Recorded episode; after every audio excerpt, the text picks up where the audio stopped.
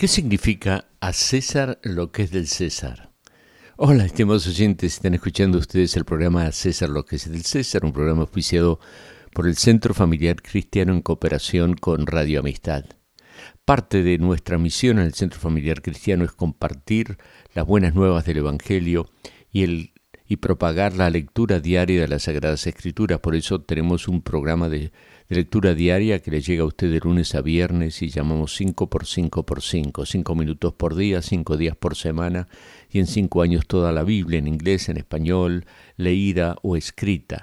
Y hoy eh, quisiéramos tocar el capítulo 24 del libro de Primera Samuel, porque el tema de nuestras conversaciones siempre es a César lo que es del César y a Dios lo que es de Dios. Si usted ha visitado las cavernas de San Marcos eh, o alguna similar, va a entender mucho mejor 1 Samuel capítulo 24, que es la lectura del día de hoy.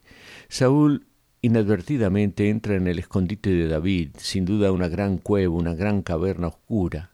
Dios entrega a Saúl en las manos de David.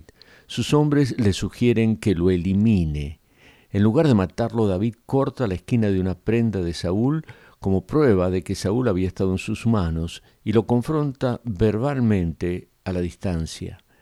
Raúl, Saúl reconoce la inocencia de David y acepta su papel como futuro rey. David honra a Saúl no por su persona, sino por su cargo. Él es el rey, y aunque la persona no sea digna de respeto, el cargo lo es. Esto es importante, honrar a quien está en el cargo, te guste o no te guste la persona. En Romanos capítulo 13, Pablo nos exhorta que debemos estar sujetos a las autoridades de gobierno. Dice en versos 1 y 2, todos deben someterse a las autoridades públicas, pues no hay autoridad que Dios no haya puesto, así que las que existen fueron establecidas por Él. Por tanto, todo el que se opone a la autoridad se revela contra lo que Dios ha instituido.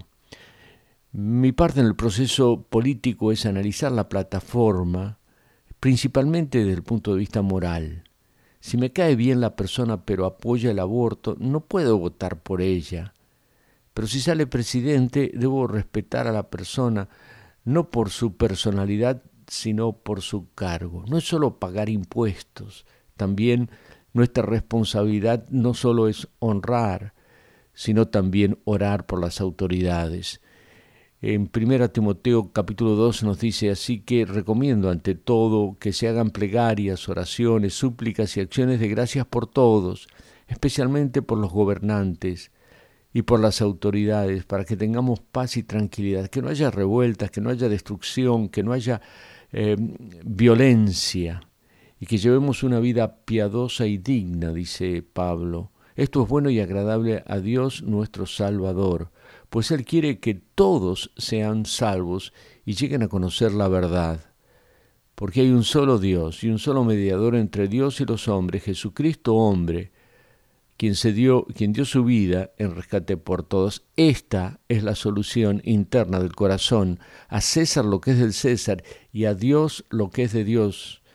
Y lo que Dios quiere es que reconozcamos, no solo con respeto a la autoridad humana, pero más aún a Dios como el Creador y a su Hijo como el único mediador entre Dios y los hombres, el único que puede salvarnos porque Él pagó el precio completo de nuestra redención muriendo por nosotros en la cruz. A César lo que es del César y a Dios lo que es de Dios. 281-340-2400, Centro Familiar Cristiano.